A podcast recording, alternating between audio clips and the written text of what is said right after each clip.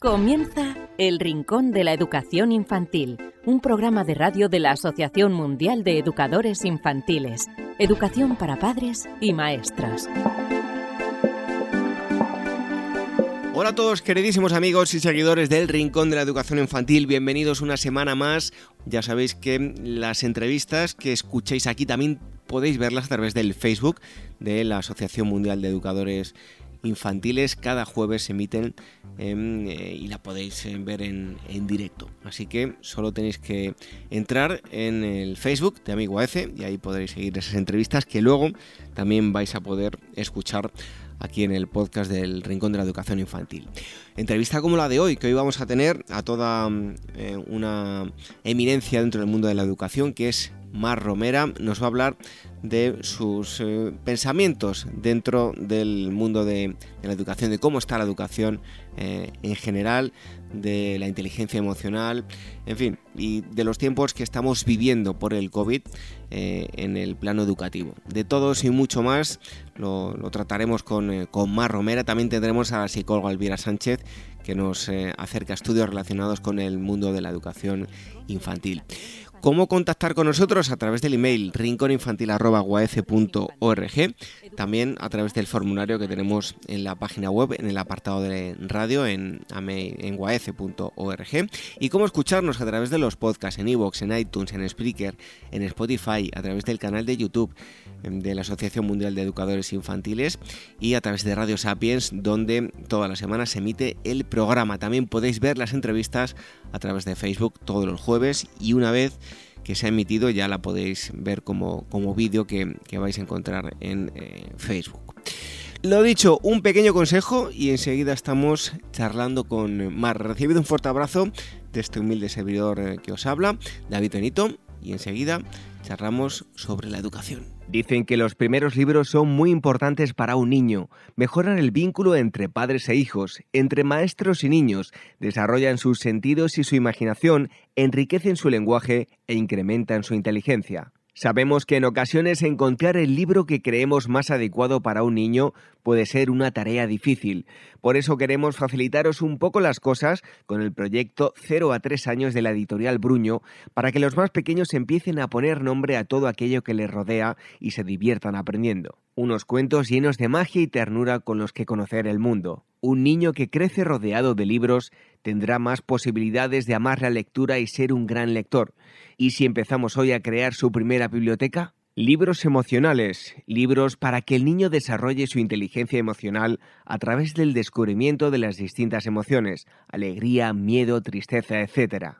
Libros manipulativos. En esta colección, padres y educadores encontrarán libros para incitar al niño al movimiento de sus manos y desarrollar su psicomotricidad, libros con piezas móviles que giran sobre sí mismas, libros con lengüetas, pop-ups, etc. Libros para desarrollar el lenguaje, cuentos para que los padres lean a los niños y para que desarrollen su lenguaje, aumenten su vocabulario y puedan conocer las principales emociones y rutinas. Libros sensoriales. En esta colección padres y educadores encontrarán diversos libros para desarrollar los principales aspectos de las capacidades sensoriales de los niños, identificación de colores, texturas, etc.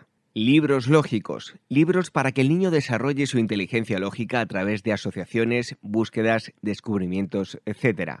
El proyecto 0 a 3 años de Bruño, recomendado por la Asociación Mundial de Educadores Infantiles, AMEI-WAECE. El Rincón de la Educación Infantil, la radio de la Asociación Mundial de Educadores Infantiles.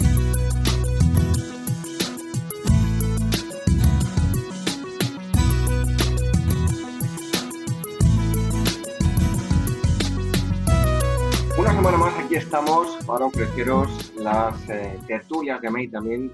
Recordaos que esto em, se emite dentro del eh, podcast, el programa de radio El Rincón de la Educación Infantil y eh, hoy vamos a hablar con alguien que los que sigáis el programa desde el principio, pues ya la conocéis y seguro que, si acudís a los eh, congresos, ya sea de forma presencial o de forma online, pues también lo habéis visto en, en, algunos de los congresos de la Asociación Mundial de Educadores Infantiles. Hablo de Mar Romera, ella es maestra, licenciada en Pedagogía y en Psicopedagogía, especialista en inteligencia emocional y autora de diversos em, libros dedicados a la escuela, a la infancia y a la didáctica activa y entre otras cosas es presidenta de la Asociación Pedagógica eh, Francesco Tonucci. Así que Mar, muchísimas gracias por estar aquí con nosotros y bienvenida a, estas charlas y al podcast del Rincón de la Educación Infantil. Gracias a vosotros, eh, a mí, a la organización, porque siempre es muy bueno tener ideas sobre la infancia, pero no serían útiles si no hubiese alguien que, les diera voz y que además las compartiera. Y entonces creo que vuestro papel es fantástico en esto. Oye, Mar, eh, para adentrar ya en la entrevista, eh, yo sé que es algo muy genérico, pero ¿qué debe aprender un niño y una niña de forma general que vive en el siglo XXI? Pues la respuesta es igual de complicada o de fácil como la pregunta. Debe aprender a vivir, pero debe aprender a vivir en el siglo XXI. Eh, y vivir en el siglo XXI es eh, imprevisible. Fíjate en qué momento estamos, ¿no? Que podríamos decir más imprevisible que nunca. Esto significa que nuestra infancia y nuestros niños y niñas tienen que aprender a adaptarse a los cambios aprender a improvisar, aprender a resolver, eh, aprender a tomar decisiones. Tienen que entrenar aquellas habilidades propias del cerebro humano que por lo menos a día de hoy, en 2020, todavía las computadoras eh, no pueden hacerlas. Y eso es creatividad, es pensamiento crítico, es toma de decisiones y es adaptación al cambio. Oye, en estos tiempos difíciles que, nos ha tocado vivir por el tema de, de la pandemia, eh, sobre qué debemos priorizar, porque claro, tenemos muchas limitaciones en todos los aspectos, eh, ya no solo de la infancia, sino bueno, en todas las etapas formativas, ¿no? Hay limitaciones sobre qué debemos centrarnos, ahora sí, eh, sobre todo en infantil, en la educación de los más pequeños, ahora que, que estamos viviendo estos tiempos tan, tan convulsos y tan mm, complicados. Desde mi punto de vista debemos centrarnos en educación frente a instrucción y educar es mucho más que instruir. Durante los dos últimos siglos, durante el siglo, parte del XIX, siglo XX, eh, la escuela fundamentalmente se ha centrado en la instrucción. Era la manera que tenía la sociedad de garantizar supervivencia y garantizar la transmisión de, de, lo que se considera cultura. ¿no? A día de hoy, la escuela para esto no es imprescindible es más bien prescindible. Sin embargo, la dimensión educativa, la dimensión de, valores, la dimensión emocional de la persona y la dimensión social de la persona no puede sustituirse a día de hoy eh, por una computadora, por un ordenador, por una pantalla o por, un dispositivo móvil. Eh, creo que debemos centrarnos en el desarrollo integral de los niños y niñas para esto creo también que lo fundamental en este tiempo es la escucha, es escucharlos, porque si los escuchamos, si son tenidos en cuenta como ciudadanos del presente y no del futuro, eh, sabremos cómo realmente debemos responder a cuáles son sus demandas, porque sabremos cuáles son sus demandas. Y todo viene de la mano del respeto, de darles una participación activa, de permitirles el juego, sabiendo muy bien qué es juego, es decir, no, no podemos buscar sucedáneos o, no podemos buscar eh, dispositivos, artefactos que eh, imaginen que juegan pero que no están jugando. Por tanto, la infancia necesita estar en el centro de la diana, entender que tienen la respuesta y quizá también tener un poquito en cuenta en esta situación que estamos viviendo que salud no es ausencia de enfermedad, sino que salud es bienestar integral de la persona y como tal debemos buscarla. Por tanto, no solo consiste en, que también, por supuesto, en garantizar unas medidas higiénicas y de prevención de una salud física, sino que consiste también en darles la oportunidad de seguir viviendo. Eh, no sé cuál va a ser la consecuencia de lo que está sucediendo, del, confinamiento que hemos vivido, del que casi estamos viviendo y del que nos tocará vivir, ¿no? No sé cuál, cuál va a ser la consecuencia emocional en el desarrollo de, esta infancia. Te traslado una pregunta que le hacíamos a, la invitada de la, pasada semana y creo que es algo delicado y que hay que saber cómo tratar, ya no con niños más mayores, pero sí los más pequeños, que son pues los que menos probablemente lo entiendan, pero claro, les queremos enseñar respeto, eh, que sean cariñosos, eh, que sean, eh, bueno, que compartan, que sean espléndidos, que compartan todo con los demás. Pero claro, en estos tiempos que vivimos, a un niño con 3, 4 años, le tenemos que decir que no comparta su bocadillo, que es solo para él, lo mismo con su botellita de agua, no dé abrazos, que le vamos a enseñar a hacer sobre todo em, juegos individuales. Eh, de ahí le estamos mandando, por lo menos de forma subliminal, un, mensaje contradictorio, ¿no? Sé bueno, comparte, pero eh, a la hora de llevarlo a la práctica tienes que hacerlo todo tú. A ver, eh, los niños y las niñas son bajitos, pero no son tontos. Y cuando nosotros queremos enseñarles algo, simplemente lo que tenemos que hacer es vivenciarlo los adultos, porque los niños y las niñas no aprenden lo que les enseñamos, nos aprenden a nosotros. Eh, envolver en demagogia que les estamos diciendo que no compartan es, demagogia. Yo le estoy diciendo que no le dé su boli chupao a otro niño o que no le dé del bocata que ha mordido a otro niño. Pero yo no le estoy diciendo que no comparta. Eh, de hecho, ellos que son tremendamente listos, porque la palabra no serían inteligentes, sino listos, saben perfectamente descubrir la sonrisa detrás de una mascarilla y saben además también cómo hacerlo. Mira, tengo en la mano ahora mismo, cuando tú me hacías la pregunta, pues lo he recordado, un mensaje de WhatsApp que me envía una maestra hoy, concretamente la directora de un centro, y, me lo envía emocionada por toda la conversación que viene después, pero te voy a leer literal el primer mensaje que me dice. Hola Mar, hoy una Amachu, es un cole de Bilbao, una Amachu nueva me dijo, mi hijo está feliz y quiere ir al cole. Ayer me decía, Amachu, los profes me guiñan el ojo, me ven y eso me hace feliz y por eso quiero ir al cole. Creo que, creo que es una pasada el, el mensaje y creo que es una pasada lo que ese niño le explica a su madre. Quiero ir al cole porque los profes me ven, porque los profes me guiñan el ojo. Es decir, la complicidad es tremenda. Podemos perfectamente demostrar amor, demostrar afecto, demostrar generosidad y lo podemos hacer con mascarilla y, y manteniendo la distancia de seguridad. El problema aquí yo creo es que si los adultos vivimos en miedo, si los adultos vivimos en asco, porque el asco, el asco está siendo una emoción muy complicada y muy desarrollada y muy potenciada, eh, es decir, estamos transmitiendo a nuestros hijos constantemente miedo y asco, el miedo nos, nos encierra, el miedo en un momento determinado nos puede salvar la vida, pero si lo convertimos en pánico nos mata. Y el asco nos obliga sistemáticamente al rechazo. Es una emoción que pasa muchas veces inadvertida, pero que es tremendamente doloroso vivir en asco, ¿no? Si hacemos los adultos una vida en miedo y en asco, y eso es lo que transmitimos a nuestros niños, y nuestros niños viven, van al cole, se relacionan con el vecino en miedo y en asco, evidentemente estamos cayendo en un problema grande y además en una estructura antivalor eh, tremendamente importante. Pero no es verdad que por decirle a un peque que no le dé su y que ha chupado a otro niño, estamos diciendo que no sea generoso. Hay mil maneras de ser generoso. Hay mil maneras de aprender que me pongo la mascarilla por ti y no por mí.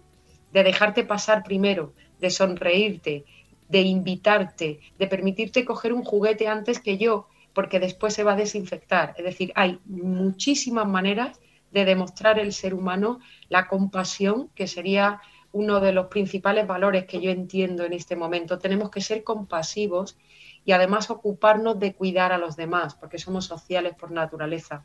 Por tanto, todo lo demás que hay alrededor creo que ha salido un poco de la cultura del TikTok, de la cultura eh, de los WhatsApp en cadena o de, o de los sketches divertidos que se viralizan rápidamente, pero no tiene más trascendencia.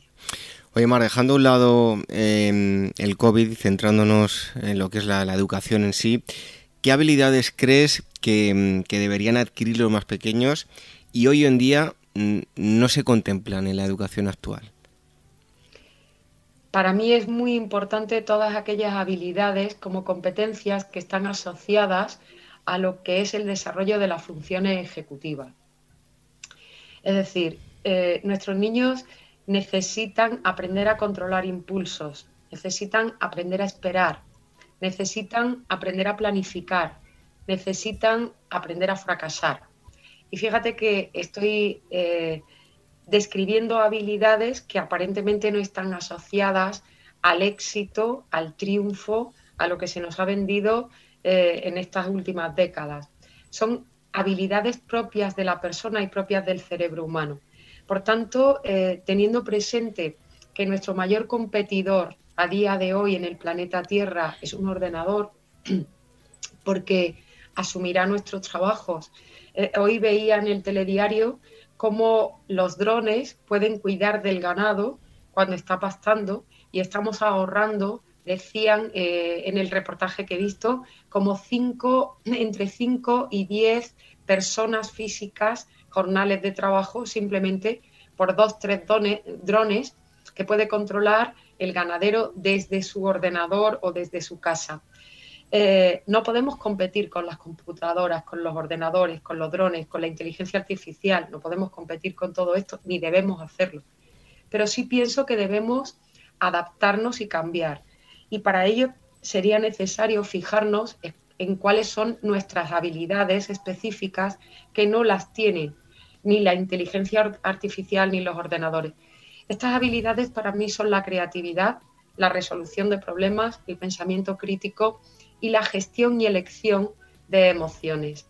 Por eso, estas serían las habilidades que necesitaríamos entrenar en la infancia, en la adolescencia, en la juventud, en, la persona, en definitiva, que habita el planeta Tierra en el siglo XXI. Y estamos hablando de los más pequeños, pero nos vamos al, al otro lado, ¿no? Eh, ¿Qué crees que falta o deberíamos reforzar mm, en los conocimientos de los docentes? Pues creo que, conocimientos como tales, ningunos o todos. Pero lo que creo que sí habría que trabajar muchísimo es el ser, no el saber.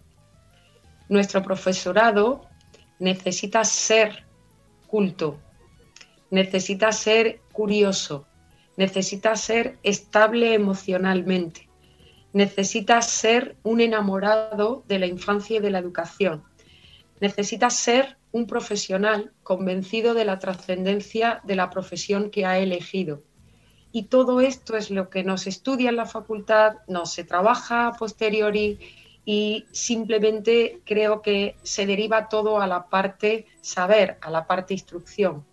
Yo pienso que el docente no enseña lo que sabe, sino que enseña lo que es. Por tanto, lo que habría que trabajar es el ser, el ser en cultura, el ser en social, el ser en valores, el ser en profesional, porque también, de la misma manera que entiendo que trabajar habilidades comunicativas y de liderazgo en nuestro profesorado eh, debería ser pues una asignatura obligatoria y para la vida, ¿no? Es, algo fundamental. Yo creo, después de, todos estos años profesionalmente hablando, más de 30 ya, eh, y muchas experiencias vividas, unas practicadas, otras observadas, unas inventadas, otras eh, tuneadas de otros. Después de todo este tiempo, yo he llegado a la conclusión y últimamente he leído algún artículo que corrobora mi conclusión y mi intuición, que las experiencias de éxito eh, en docencia no se pueden exportar. Eh, lo que estoy diciendo suena como muy fuerte y a contracorriente de lo que sucede, ¿no? Eh, yo te conozco a ti, tú eres profe y, estás trabajando en un grupo clase, un grupo clase de niños y niñas de 5 años, de 4 años, de 2 años.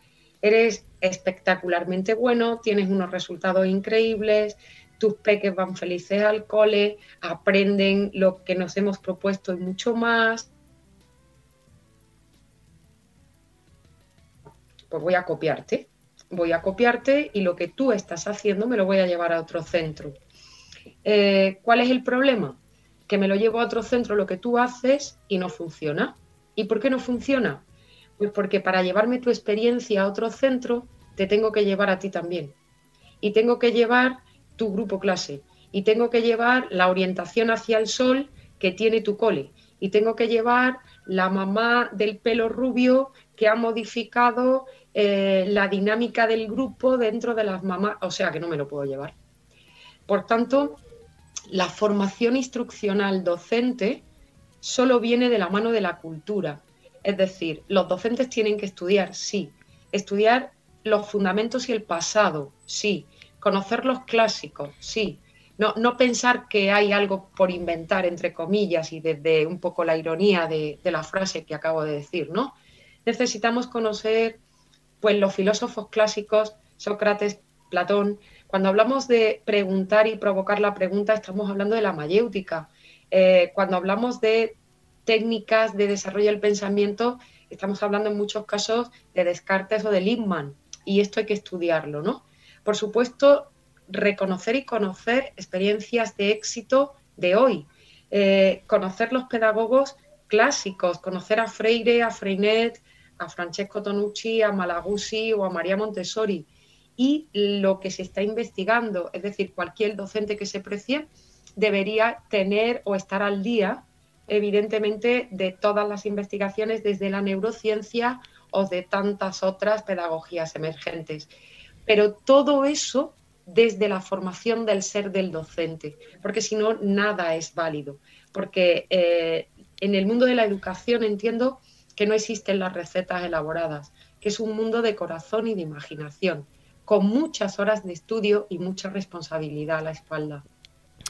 Bueno, pues hemos hablado de los docentes, de los niños y ahora de las familias. ¿Cuál es el papel que juegan hoy en día las, familias dentro de la educación y cuál crees que, debería ser si es que no es el mismo? Bueno, eh, las familias tampoco lo tienen fácil. Sus circunstancias personales, profesionales, laborales, a veces los obligan o nos obligan a pasar muchas horas conectados en casa al trabajo o fuera de casa en el trabajo. Los roles eh, no están totalmente determinados desde la paridad y la igualdad, aunque pensemos que sí. Y los niños y las niñas no necesitan mucho más que compañía, acompañamiento, tiempo y escucha. Pero claro, si yo no tengo el tiempo de acompañar y no tengo el tiempo de escuchar, pues todo lo demás se me, se me cae. En ocasiones intentamos desde las familias compensar esto, que en nuestro fondo sabemos que no estamos haciendo bien, y lo intentamos compensar. ¿Cómo? Pues lo intentamos compensar sobreprotegiendo. Tenemos miedo, nuestra incertidumbre como adultos nos lleva al miedo. Y como tenemos miedo, ¿qué hacemos? Pues sobre, sobreproteger a nuestros hijos. Cuantos más los cuanto más los sobreprotegemos, más los inutilizamos. Para compensar también lo que hacemos es sobre regalarlos, que no les falte de nada, que a mis niños, bueno, pues a veces es necesario que falte algo y es necesario perder algo y es necesario eh, poder saber qué cuesta conseguir las cosas para poder valorarlas. Y por otra parte, si ya no nos conformamos con sobreproteger, sobre regalar, también sobreestimulamos. Y los niños y las niñas, neurológicamente hablando, están en un periodo eh, hasta la adolescencia, con sus ventanas para el aprendizaje, pero en un periodo tremendamente delicado, donde necesitan estar conectados con el mundo, necesitan el lenguaje, necesitan que se les lea, que se les hable, que se les escuche, pero no necesitan la hacer? Pues en ocasiones recordando qué es y cómo es vivir en familia. Hablas de sobreprotegerlos, ¿no? Em, tal vez puede ser algo eh, complicado. ¿Dónde poner la, barrera de hasta aquí es sobreprotección? Eh, no lo es. Eh, en ese sentido que puede ser algo subjetivo, ¿cómo crees que deben actuar los, los, padres? Porque a lo mejor para uno su hijo, él reconoce el mismo que lo está sobreprotegiendo, a otro le sale de forma innata y no considera que sea sobreprotección. ¿Cómo podríamos diferenciarlo? si es que se puede. Bueno, eh, simplemente aquí y pensando en mamás y papás que me están escuchando, con ejemplos simples. Los peques tienen que vestirse solos en cuanto tienen la habilidad eh, en los dedos de poder abrochar un botón y si tardan más, pues nos esperamos. ¿Tienen que elegir su ropa? Sí, pero con normas. Es decir, eh, a ver, David, hoy tienes, hoy te puede, hoy podemos elegir entre la camiseta azul y la verde. ¿Cuál quieres? Y, y tu hijo te dice la amarilla. No, no, a ver, no lo ha entendido. Entre la azul y la verde. Y no hay más. Eliges, pero hay normas, porque en la vida hay normas. Hoy merendamos la, fruta de esta tarde porque estaba mucho más barata en el mercado y porque es de temporada y porque no sé qué, es plátano y manzana. ¿Qué quieres? Quiero yogur. Es que no me has oído. Plátano o manzana. Ah, vale, después de no sé cuántas peleas cojo el plátano, le doy un bocado y digo, no, lo tiro y quiero la manzana. No, espérate, no, no lo has entendido. Elegiste el plátano, te comes el plátano hasta el final. Eh, los niños y las niñas en la cotidianeidad necesitan responsabilizarse de tareas de la casa, porque estamos viviendo un proyecto común. Niños y niñas necesitan ir solos al cole, sin ser acompañados, desde muy pequeños, porque tienen que ser acompañados de otro niño y niña, para generar el cuidado entre la tribu. Y ¡oh, las manos a la cabeza, los niños los van a pillar los coches. No, a los niños los pillan los coches cuando van acompañados de sus padres, porque dejan de estar atentos tienen que jugar solos con otros niños y niñas, pero no siempre vigilados.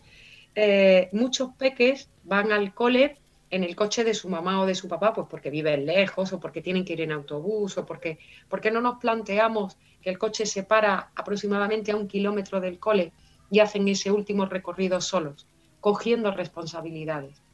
Niños y niñas que nunca deben tener tareas para casa, tareas escolares, deberes, deberes de deber, repetitivas, sin, sentido. Por supuesto que no, sí deben tener responsabilidades y retos dentro de la casa, pero cuando las tienen, eh, la mamá y los papás no, no, no, pueden ayudarle sistemáticamente a hacerlas, no le pueden hacer la mochila, no le pueden recordar que se lleve el bocadillo, no, todo no lo pueden hacer, porque se convierten en tiranos autómatas, con sirvientes, a su merced para hacer lo que ellos consideran que tienen que hacer. Y flaco favor le estamos haciendo. La mesa la ponemos entre todos, la mesa la quitamos entre todos, la habitación está recogida, los juguetes están recogidos, pero no solo están recogidos, sino que están muy bien guardados y cuidados porque cuestan dinero.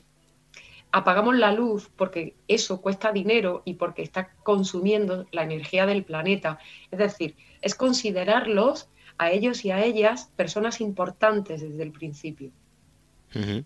Bueno, pues eh, seguro que muchos eh, papás lo toman como, un buen ejemplo y a lo mejor recapacitan y se dan cuenta que, efectivamente están sobreprotegiendo y no le están haciendo eh, ningún favor a, sus hijos.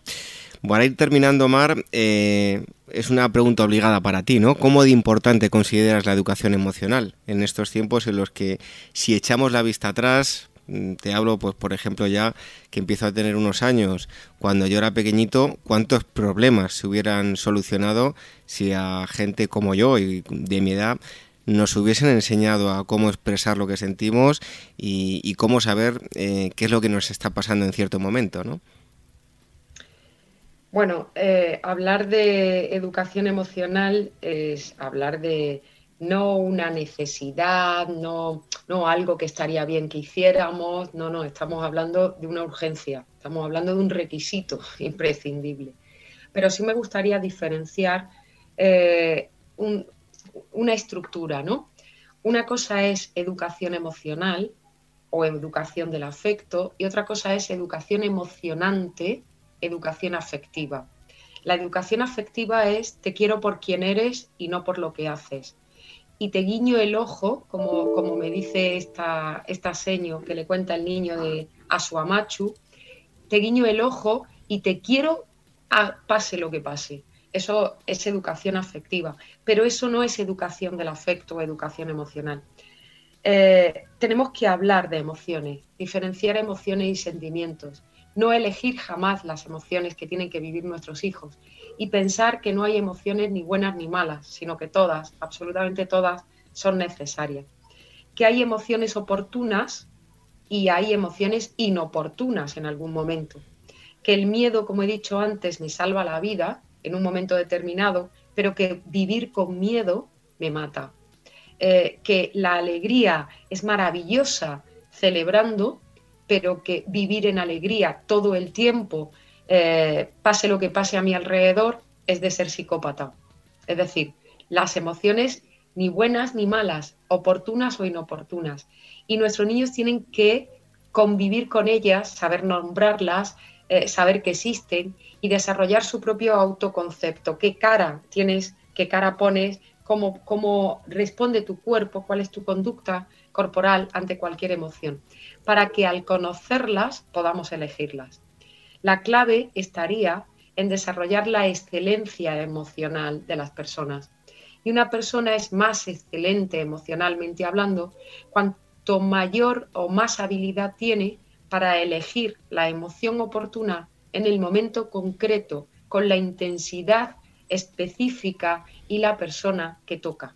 Es decir, somos excelentes emocionalmente cuando podemos elegir las emociones, sabiendo que las emociones son las que nos llevan a la acción, siempre. Y después de que actuamos o después de que sucede, la razón explica por qué lo hemos hecho, pero la que nos obliga a actuar siempre es la emoción. Pues eh, nos quedamos con, esa última eh, respuesta, lo importante que es la educación emocional. Romera, muchísimas gracias por haber estado aquí con nosotros en estas charlas que tenemos de, de Amigo y también en el podcast El Rincón de la Educación Infantil. Un fuerte abrazo y hasta pronto. A vosotros siempre. Besitos.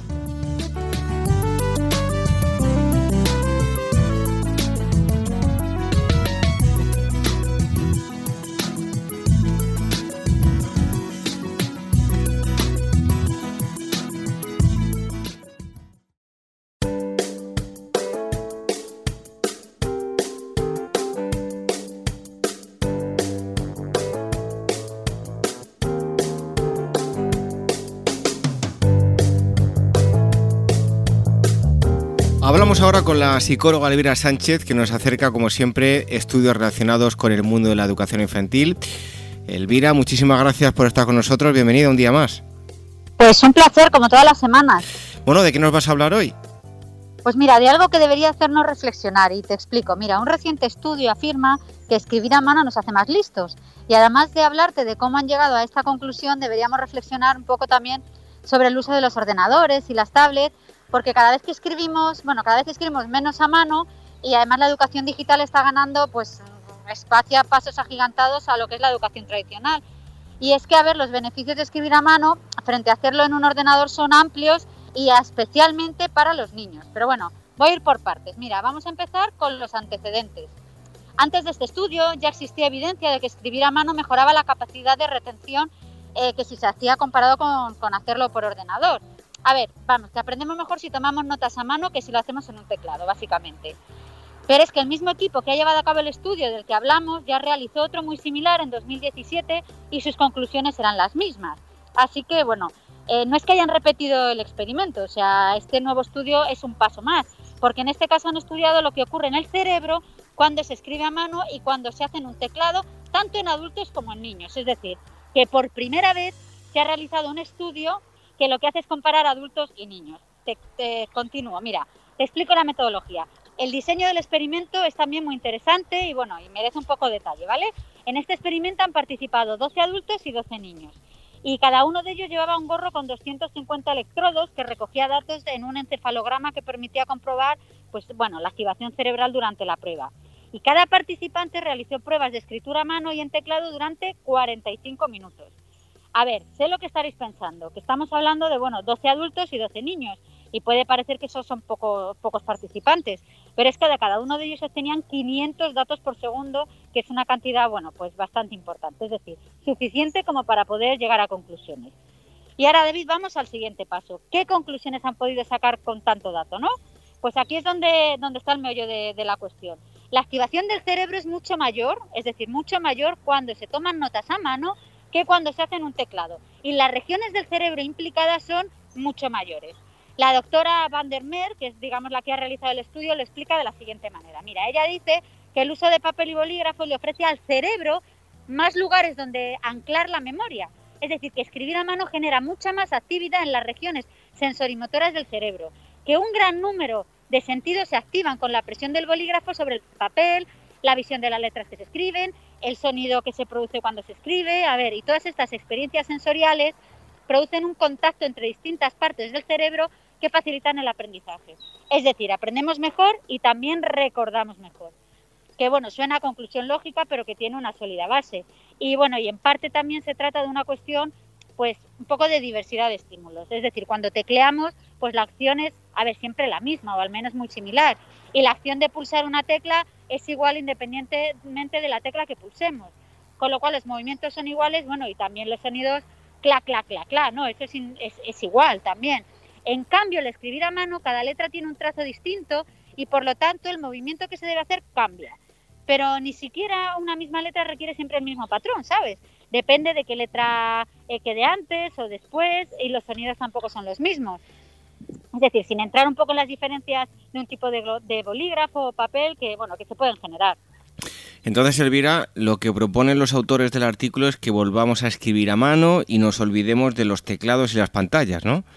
Ya, bueno, a ver, yo pensé lo mismo, pero a ver, no, no, o sea, no, no exactamente eso. Mira, la doctora Van der Meer lo que explica, bueno, lo explica también de una manera muy clara. Dice, por ejemplo, para escribir una tesis eh, yo uso el ordenador, pero para tomar notas, escuchando una ponencia, bueno, pues ella lo hace a mano. Lo que sí plantean es un problema, lo que plantea realmente un problema es la digitalización de la escuela, algo que en países como Noruega, que bueno, que no te lo he dicho, pero que es donde se ha llevado a cabo el estudio, pues está mucho más avanzado que, pues por ejemplo, aquí en España. Y en Noruega los escolares cada vez pasan menos tiempo escribiendo a mano y allí las conclusiones de este estudio pues sí tienen una, como una implicación como mucho más importante. Y aquí, bueno, de cara a plantearse el futuro de la digitalización también. Y bueno, y por otro lado no podemos olvidar que los alumnos, eh, bueno, que los adultos, ¿no? También nos vemos muy beneficiados por escribir a mano. Bueno, eso en cuanto al primer estudio que nos acerca mm, Elvira, pero nos traes algo más, ¿verdad? Mira, eh, dos cosas. La primera, recordaros que tenemos abierto el concurso escolar Cuentos para niños escritos por niños, fomentando la lectoescritura desde la práctica. Hay 500 euros de premio para el niño, que es el autor del cuento, 500 euros para el maestro que envía el cuento y 500 euros para el colegio, que bueno, que es que no está nada mal. Lo que buscamos desde AMEI con este concurso es que los niños, bueno, pues despierten el amor por la lectura y la escritura y qué mejor forma de hacerlo, ¿no? Que proponiéndoles que sean ellos mismos los autores de los cuentos con los que sus maestros van a trabajar en el aula. Quiero recordaros que el plazo finaliza el 1 de noviembre y que bueno, nuestros los detalles están en nuestra página web. Y lo segundo que quería recordaros, eh, que es que el día 11 de octubre se celebra el Día Internacional de la Niña. Este año, a ver, entre lavarnos las manos y voy a volver a lavarnos las manos en clase, la verdad es que la cosa no da para mucho, pero sí me gustaría aportar un dato eh, a los que nos están oyendo. Mira, según las Naciones Unidas, en todo el mundo, casi uno de cuatro, una de cada cuatro niñas de entre 15 y 19 años no están bueno, ni empleadas, ni estudian, ni reciben formación ninguna, en comparación con uno de cada diez niños de la misma edad, o sea, uno por cuatro, uno por diez. Entonces, bueno, eh, yo pido que al menos el 11 de octubre pues hagamos una reflexión y bueno, y poco a poco rompamos las estadísticas para que niños y niñas tengan las mismas oportunidades, porque a ver, las mujeres, las niñas, no pedimos más, pero tampoco queremos ni nos merecemos menos. Bueno, pues eh, ese día señalado en el calendario, el 11 de octubre, en el que se pide eh, la, igualdad y oportunidades para, para las, las, niñas. Son los estudios que nos ha acercado la psicóloga mm, Elvira Sánchez. Elvira, muchísimas gracias y hasta el próximo día. Pues un placer, como todas las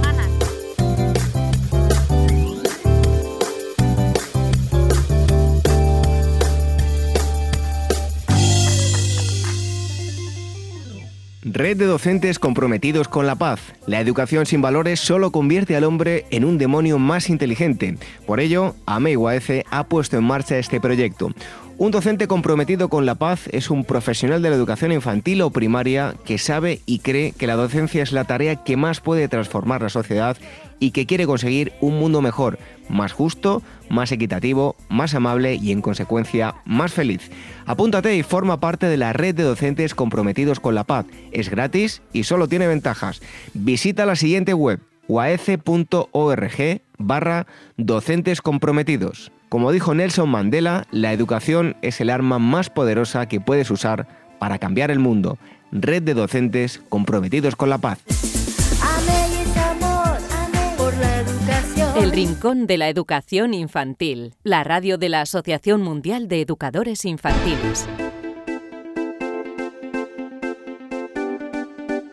En esta edición hemos tenido a Mar Romera que nos ha hablado de la educación infantil, y no solo infantil, sino se puede extrapolar a todas las edades, a la educación en el amplio sentido de, la palabra, educación en tiempos de, de, COVID, inteligencia emocional, en fin, que nos ha hablado de muchas cosas. También hemos tenido la psicóloga Elvira Sánchez, como siempre, que nos ha acercado em, estudios relacionados con el mundo de la educación infantil. ¿Cómo eh, escribirnos si queréis contactar con nosotros a través del email rincóninfantil.org?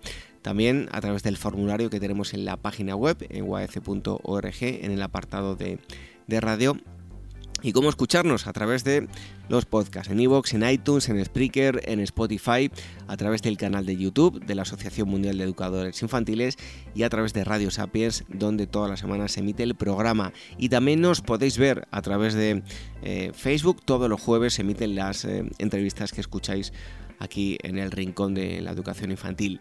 Volvemos a reencontrarnos dentro de siete días. Hasta entonces, que seáis muy felices. Adiós.